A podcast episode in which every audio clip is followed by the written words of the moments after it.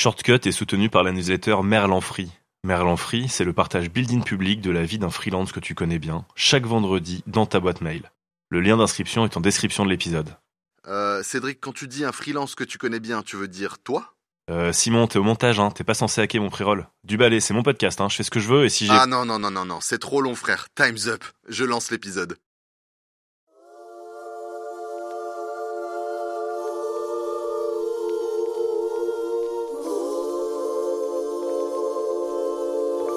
Si on joue à pyramide et que je te dis en deux, bulle et crayon, tu me réponds Bien joué, je vois qu'on est sur la même longueur d'onde.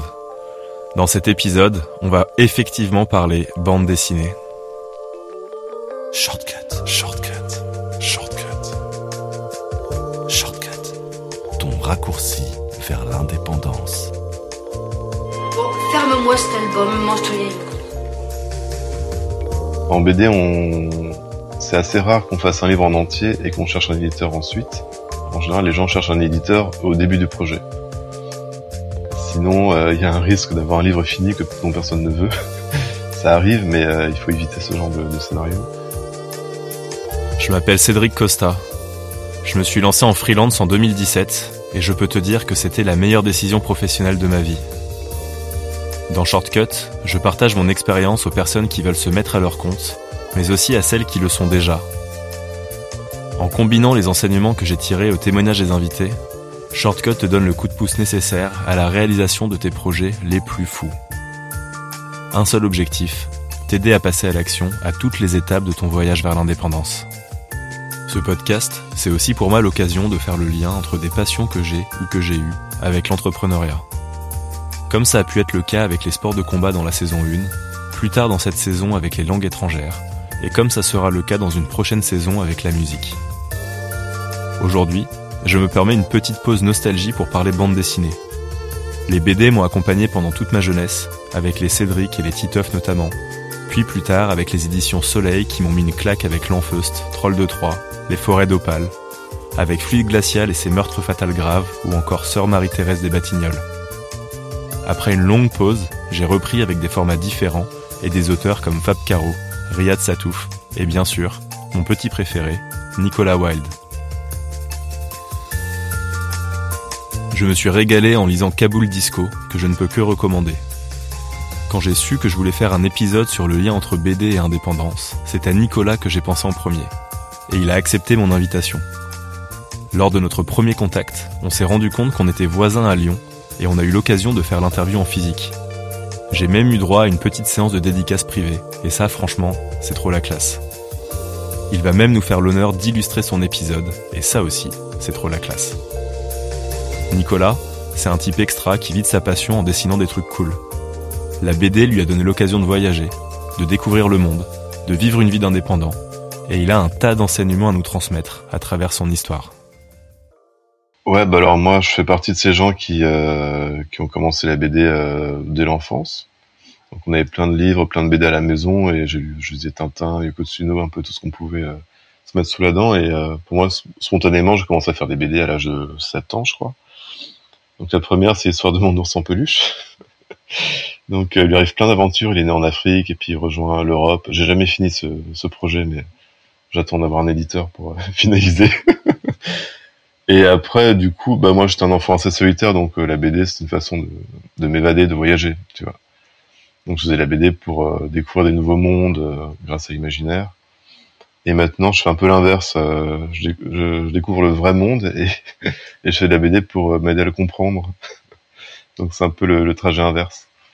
C'est vrai qu'à la base, comme j'étais assez timide et plutôt introverti, euh, je m'imaginais mal bah, partir dans des pays en guerre ou rencontrer plein de monde. Donc là, j'ai changé. En devenant adulte, euh, j'ai gardé le côté je veux faire la BD, mais euh, je suis devenu un animal social. Et, euh, je suis passionné par euh, ce qui se passe euh, sur notre planète, hein, à la fois la géopolitique et depuis peu, ben, un peu ce qui se passe en France, euh, des thématiques euh, sociétales, comme on dit. Et ma formation, ben, ben, j'ai fait les arts décoratifs de Strasbourg en 95 jusqu'en 2000. Et c'est une école où justement il y a un atelier illustration où on apprend euh, bah, les techniques, euh, la narration par l'image comment raconter une histoire en images, donc comment créer un storyboard, comment créer des personnages, les expressions du visage, le travail du suspense. Enfin, c'est un métier assez complet parce qu'on travaille à la fois la, narration et on est aussi accessoiriste. On habille les gens, on, on est directeur de la photographie, on, on dessine des paysages avec des effets de lumière. Enfin, c'est un métier très complet, la bande dessinée. C'est un peu comme si on était une équipe de cinéma euh, en une seule personne.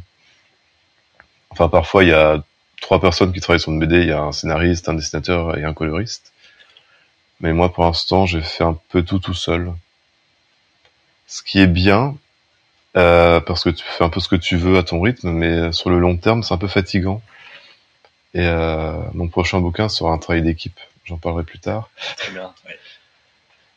Et euh, c'est vrai que la solitude, c'est le côté un peu paglope du, du métier. Donc moi, pour casser le côté monacal, je travaille en atelier avec des amis.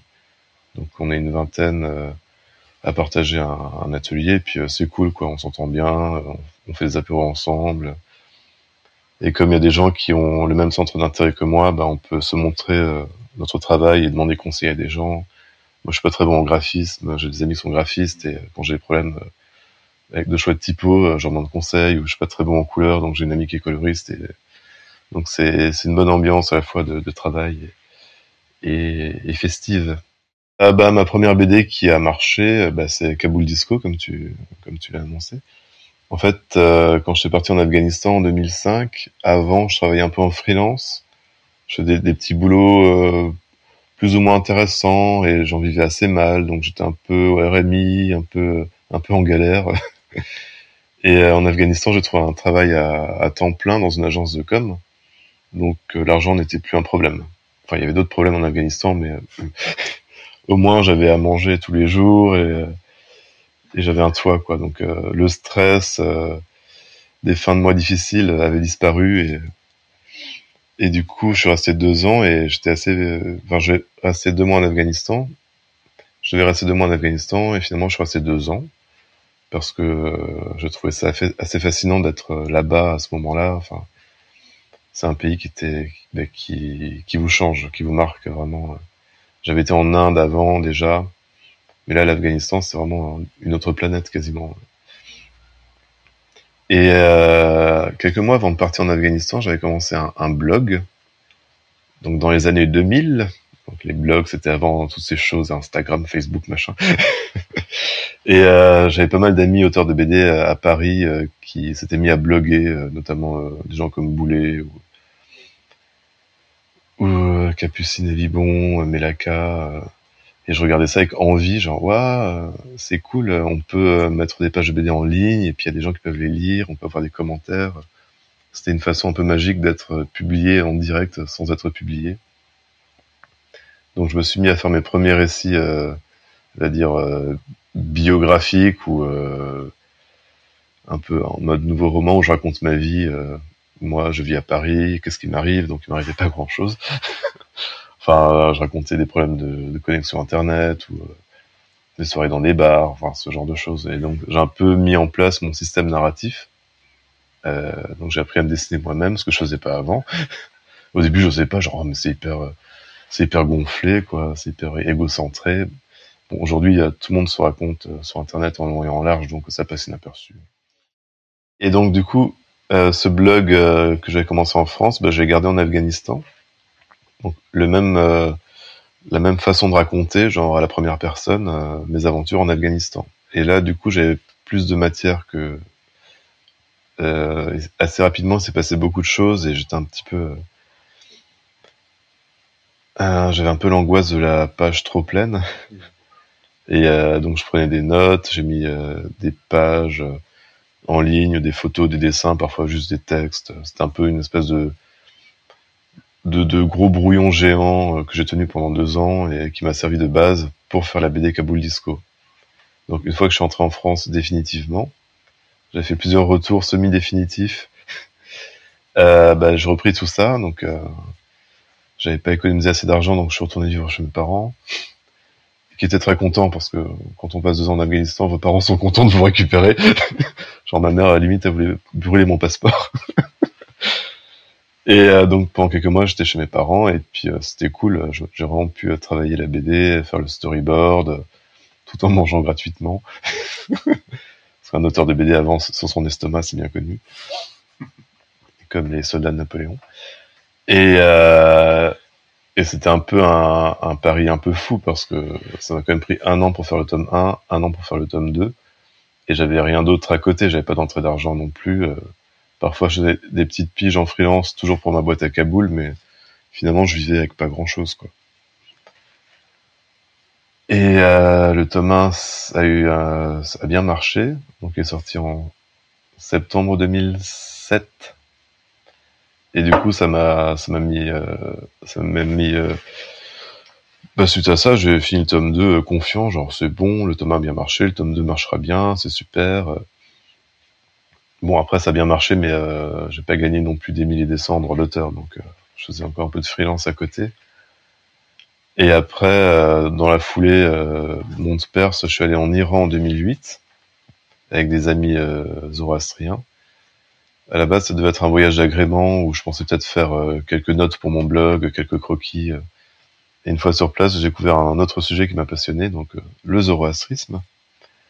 Et je me suis dit, mais c'est un sujet, il faut absolument que j'en fasse un, un livre. Et du coup, j'ai, écrit ainsi ce Zarathustra dans la foulée. Donc j'ai commencé en 2008, mais est sorti en 2013, donc ça m'a pris pas mal de temps. Et entre les deux, bah, je commençais un peu à, faire la promotion de Kaboul Disco, euh, à faire des festivals, euh, rencontrer des lecteurs, et, et voilà quoi. On en apprend un peu plus sur la manière dont se construit un projet autour de la BD, et on se rend compte que ce n'est pas si différent de ce qu'on fait en tant qu'indépendant. On construit nos offres, on les teste, on cherche un product market fit, on fait sa cuisine, on pivote si besoin, et surtout, surtout, on s'assure un filet de sécurité financier le plus en amont possible du lancement de son projet. En BD, on... c'est assez rare qu'on fasse un livre en entier et qu'on cherche un éditeur ensuite. En général, les gens cherchent un éditeur au début du projet. Sinon, euh, il y a un risque d'avoir un livre fini que, dont personne ne veut. ça arrive, mais euh, il faut éviter ce genre de, de scénario. Donc quand j'avais euh, déjà en Afghanistan, bah, j'avais mon blog et j'avais déjà fait un premier album qui était sorti à la boîte à bulles avec Boulet et Lucie Albon, qui s'appelle Le vœu de marque, qui est une fiction. Du coup, j'avais un éditeur, Vincent Henry, qui me connaissait quoi. Et à un moment, je me suis dit ah mais je vais envoyer le lien vers mon blog et je lui ai dit est-ce que ça t'intéresse? Si j'adapte ça en BD Il a dit oui. Et après, quand je suis rentré en France, on a signé un contrat et c'est ça que je me suis mis à travailler. Une fois qu'on avait signé le contrat. Et après, j'ai fait un premier storyboard, je vais montrer un peu l'évolution au fur et à mesure. Euh, souvent, quand je travaille, je fais pas le storyboard en entier et les pages définitives ensuite. Ça, les éditeurs aiment bien en général parce que ça permet de tout lire, de valider avant la mise au propre. Euh, moi, sur ces deux projets, euh, déjà, j'ai commencé par storyboarder le quatrième chapitre, donc la fin du tome 2. Et euh, c'était le, le, moment le, qui m'avait le plus marqué dans mon voyage. Et j'avais besoin de... J'avais storyboardé un peu à chaud, quoi. J'ai commencé vraiment l'écriture euh, les jours après l'événement que je raconte. Et une fois que j'avais cette fin qui était mise en place, je pouvais assez facilement revenir vers le début et raconter toute l'histoire sur deux tomes. Mais après, il y a des passages comme c'est des chroniques, euh, c'est assez facile à faire, où on suit un fil chronologique. Euh, du coup, ce qu'il faut, c'est bah, trier un peu euh, qu'est-ce qui est intéressant à raconter, qu'est-ce qui ne l'est pas, qu'est-ce qui est pertinent, qu'est-ce qui est drôle, et alterner les passages euh, un peu historiques avec les passages euh, plus personnels, passer de la petite histoire avec un petit H à la grande histoire avec un gros H en Arial de bold.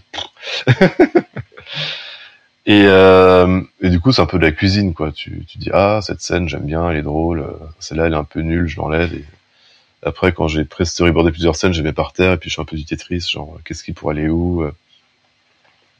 Parfois, on triche en décalant certaines anecdotes euh, dans le temps, quoi.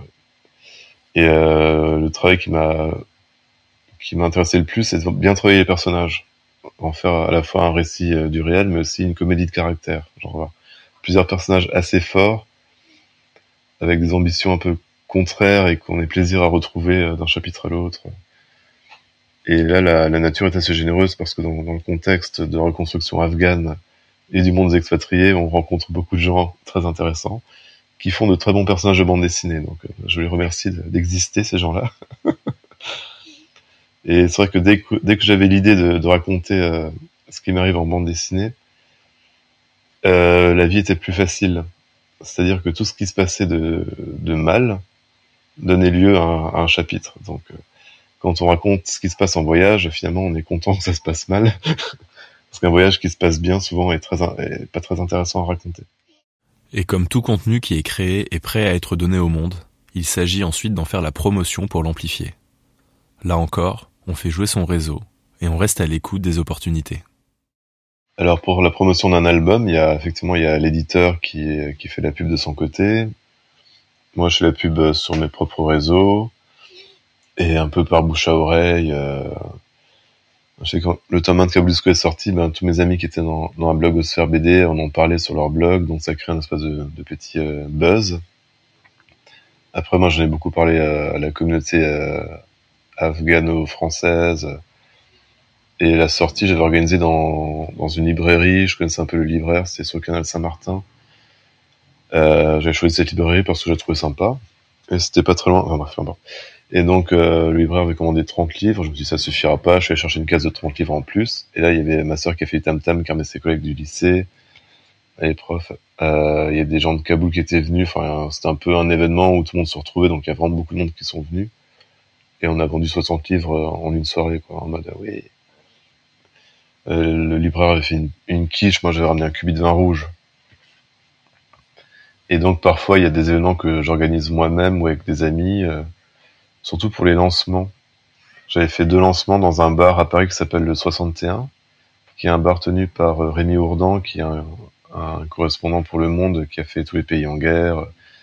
On s'est croisé en Afghanistan, il fait plein d'événements culturels, des expos photos, des rencontres. Et, et, je trouvais ça sympa de faire un lancement de livres dans un bar, parce que souvent les librairies ferment assez tôt, et euh, ils n'ont pas de réserve d'alcool. Quand t'invites tes potes pour, euh, pour boire un coup, tu dis bah voilà c'est sympa quoi, il y a une ambiance, euh, on boit du champagne, on rigole, on dédicace, euh, c'est beau la vie quoi. Et euh, quand Ainsi ce Zarathustra est sorti, il était coédité par Arte. Donc eux, ils ont une force de frappe un peu supérieure à la boîte à bulles. Donc ils connaissent bien, genre les médias, les machins. Ils ont organisé une expo euh, à la librairie François Mitterrand, à la, au MK de François Mitterrand, conjointement avec un autre auteur iranien, euh, Mani Naistawi qui avait sorti un livre lui-même sur son expérience de réfugié iranien en France. Donc on a fait une expo ensemble euh, qui s'appelait Percé Fracas, je crois. Et après, euh, quand ça commence à faire du buzz, ben on a invité à des festivals euh, un peu, c'est un peu le bouche à oreille. Il y a des petits en France, il y a trois festivals de BD par semaine en moyenne. Ça fait beaucoup.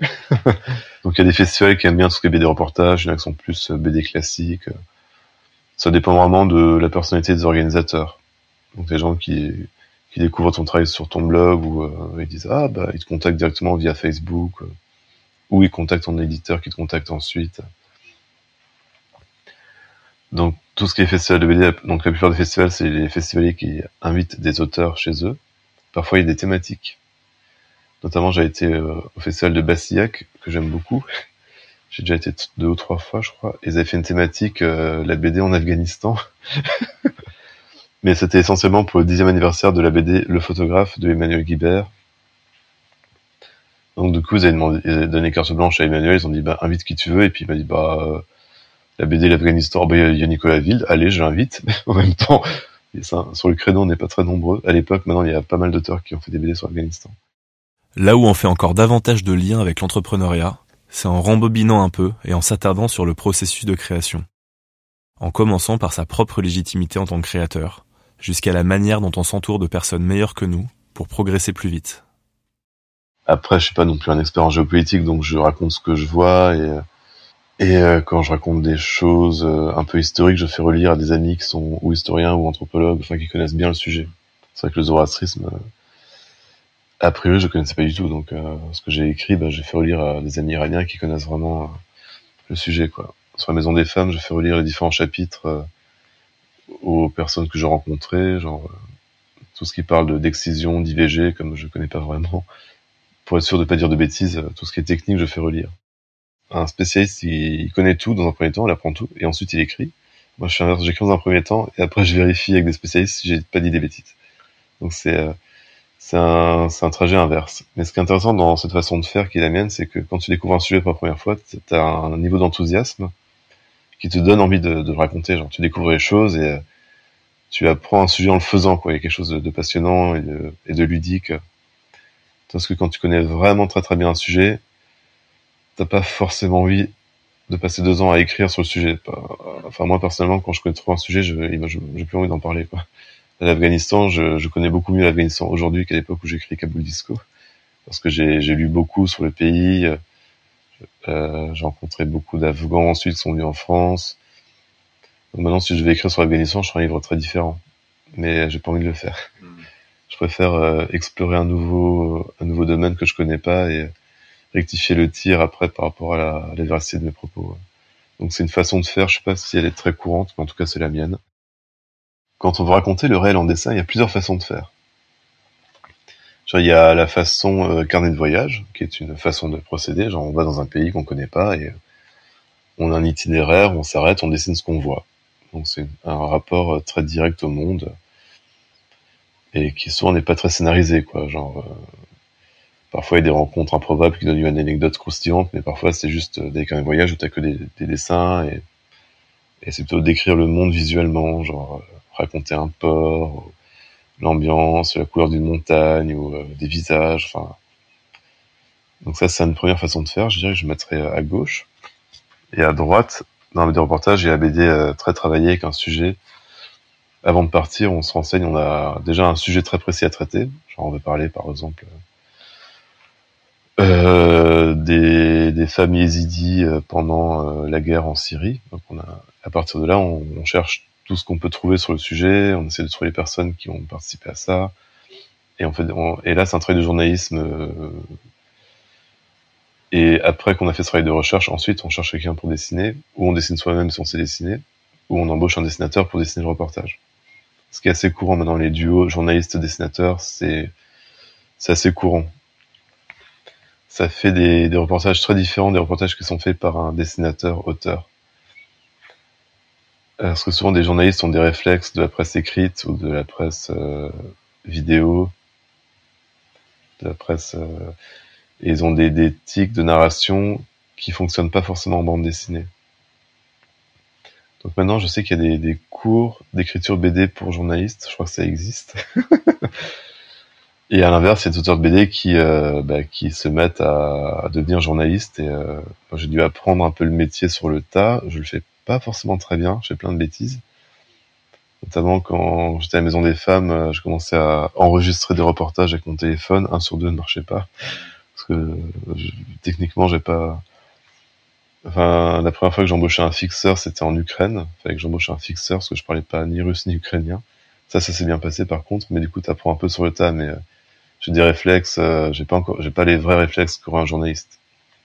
Notamment, je prends pas les coordonnées des gens quand je les interviewe, après je pars et après coup, j'essaie de les retrouver, genre mince, mince, ils sont où? Donc j'essaie de les rattraper après coup. Euh, ou parfois, je parle avec des gens, mais sans, comme j'ai pas vraiment, il y a des gens avec qui je parle, je sais pas encore si je vais utiliser leur, leur témoignage dans mon livre, donc euh, je parle de tout et de n'importe quoi avec eux. Parfois, il y a des gens, je reviens les voir plusieurs fois dans le mois, genre, ah, parce que j'ai pas eu le réflexe de poser la bonne question au bon moment, donc je reviens les voir après le coup, genre, ah, c'était intéressant ce que vous avez dit, mais maintenant que j'y pense, est-ce que vous pourriez détailler un peu plus euh, votre rencontre avec telle personne?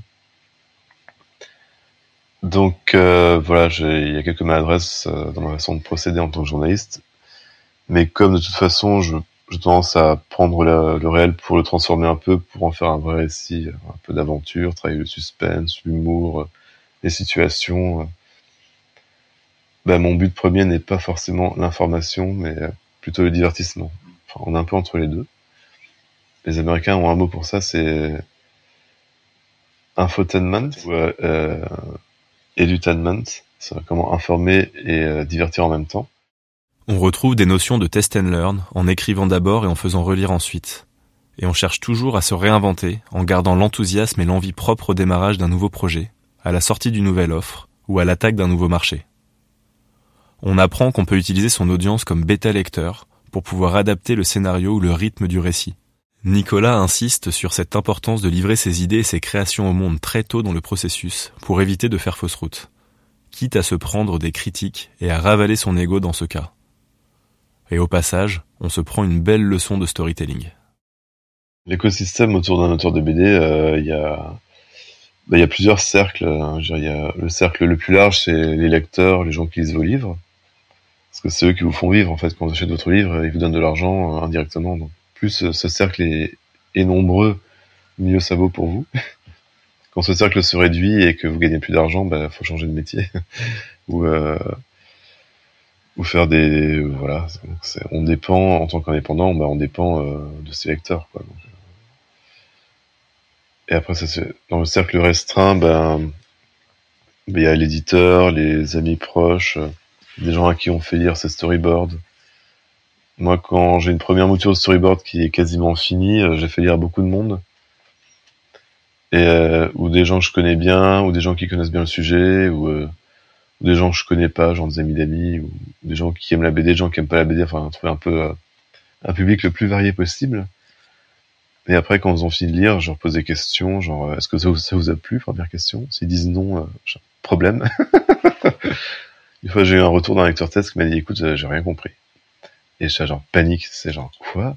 Ça après deux ans de travail, comment ça, t'as rien compris? Bah, je comprends rien. Et euh, il me remonte sur l'écran, le PDF et tout, et en fait, les pages étaient pas dans l'ordre, dans le PDF. Et ça, genre, ouf, ah, j'ai eu peur. Après, souvent, je fais aussi la BD à des gens qui aiment vraiment ce que je fais pour être rassurés, pour qu'ils me disent c'est super. Parce que un auteur se nourrit de ce genre de, retour aussi. Et après, après, bah, techniquement, parfois, il y a des choses qu'on voit pas soi-même, genre des, des personnages qui changent de tête d'une case à l'autre, ou euh, des concepts qui sont pas assez bien expliqués, que les gens n'ont pas compris, ou euh, des problèmes de, timing, euh, des passages trop longs, des passages trop courts.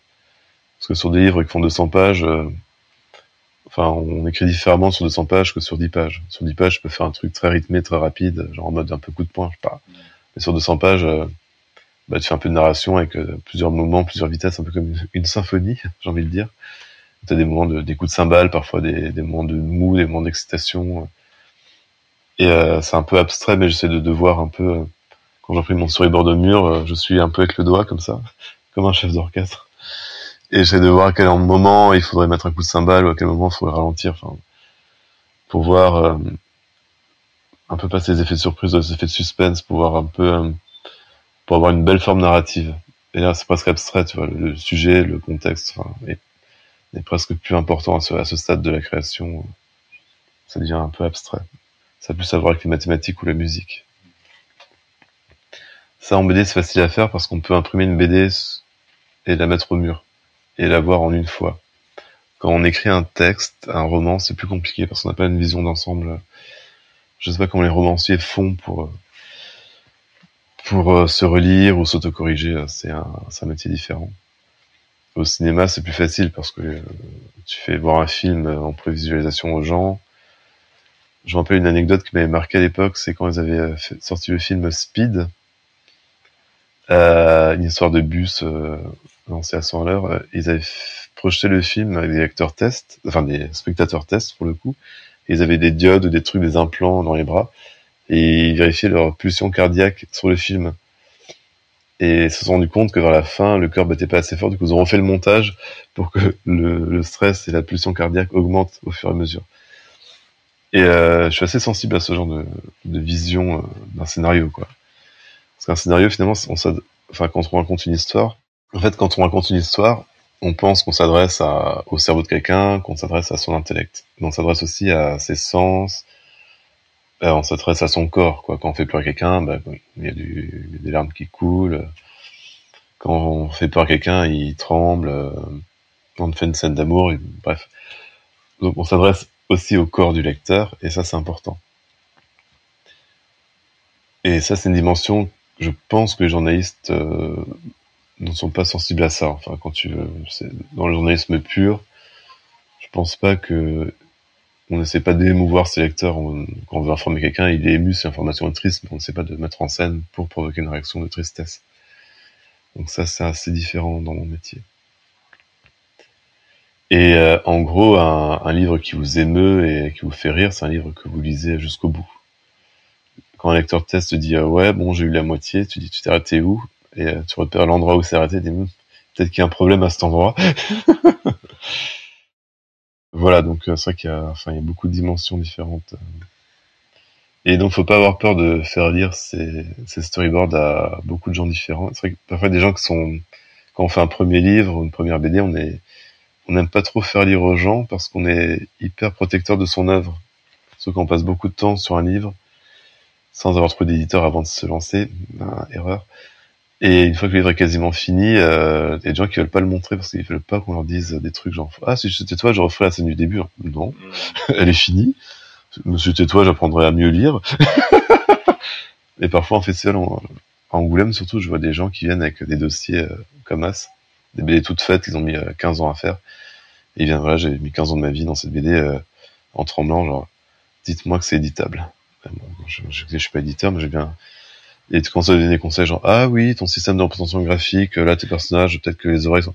Et ils disent, et celui qui est fi, genre, je vais quand même pas tout redessiner, quoi, j'ai passé 15 ans, bah, euh, oui. Euh, je pense quelqu'un qui avait peur de montrer ses planches ou d'envoyer des PDF ou avait peur de, de se faire hacker, que des gens en Chine euh, impriment son album sans son autorisation, enfin des trucs comme ça. Et en fait, euh, faire un premier livre, donc euh, il faut pas avoir peur de montrer son travail. Et si vous, alors il y a deux cas de figure où vous êtes un génie autodidacte intersidéral et ce que vous faites n'est pas compris, mais c'est génial quand même. Et tant pis si vous avez des retours négatifs ça arrive, c'est rare. Ou vous êtes très doué, mais ce que vous faites est incompréhensible néanmoins, et euh, il faut le retravailler, il faut accepter de retravailler. Deux cas de figure où les gens se disent, bon, ok, je prends en compte les critiques qu'on m'a faites, elles sont pas forcément mauvaises, et je me remets où les gens se, se fâchent, euh, ou enfin, ils, ils sont pas en accord avec les critiques qu'ils reçoivent, et ils disent, bon, je vais faire l'auto-édition, euh, je publie en ligne, je m'en fous, tous des cons sauf moi. Et euh, en bande dessinée, il y a un peu deux écoles. Il y a les gens qui font des écoles pour apprendre la bande dessinée. Souvent, c'est des gens qui ont l'habitude de montrer parce que tu, ça dure euh, 3-5 ans, tu montes, tu travailles en commun, tu regardes ce que les autres font, donc ça circule. Les idées circulent, les influences, enfin, c'est une espèce de magma, boum, boum, boum, bah, une école, quoi. Et du coup, les gens qui sortent de là, euh, bah, ils ont l'habitude des critiques parce qu'ils en ont mangé pendant 5 ans. Ils ont, eu le temps de douter d'eux-mêmes, de se remettre en question. Certains abandonnent parce que c'est trop dur, d'autres euh, trouvent leur voie. Enfin, il y a plusieurs chemins possibles. Donc ça, c'est une catégorie d'auteurs. Et après, il y a une autre catégorie des gens, bah, les gens qui sont autodidactes, qui ont appris par eux-mêmes. Et qui ont peut-être un univers plus personnel, plus fort, parce qu'il n'a pas été contaminé euh, par d'autres auteurs. Mais parfois un peu plus dur d'accès parce qu'ils n'ont pas l'habitude de travailler pour des lecteurs. Ils travaillent pour eux, et euh, quand travaille pour soi, alors si on est un bon lecteur intelligent, ça se passe bien. Et donc, euh, bah, enfin, les tout premiers auteurs de bande dessinée sont autodidactes parce qu'il n'y avait pas d'école où on apprenait la bande dessinée, forcément, vu que c'était nouveau. parce que les premiers cinéastes étaient autodidactes. Les premiers youtubeurs étaient autodidactes. Je sais pas s'il y a des cours pour apprendre à faire du YouTube aujourd'hui. Euh, donc quand un nouveau médium apparaît, eh ben tu le prends et puis il est à toi quoi. Nous quand les blogs sont apparus, c'était un peu c'était à nous quoi, genre oh, on le prend euh, qu'est-ce qu'on peut faire avec ça, on explore, on s'amuse et maintenant les gens qui bloguent sont des pros, enfin c'est des gens qui font ça euh, avec une conscience un peu différente. Enfin les blogueurs qui, sont devenus des influenceurs ou qui sont devenus des youtubeurs ou des instagrammeurs ou une nouvelle population qui se met en place. Ça te donne des idées? Si cet épisode t'a plu, n'hésite pas à le partager autour de toi. Si tu découvres le podcast ou que ce n'est pas encore fait, tu peux t'abonner pour être notifié à la sortie des prochains épisodes. La semaine prochaine, par exemple, on accueillera un jeune prodige du copywriting. C'est sur ce magnifique teasing que je te quitte et que je te dis à très bientôt.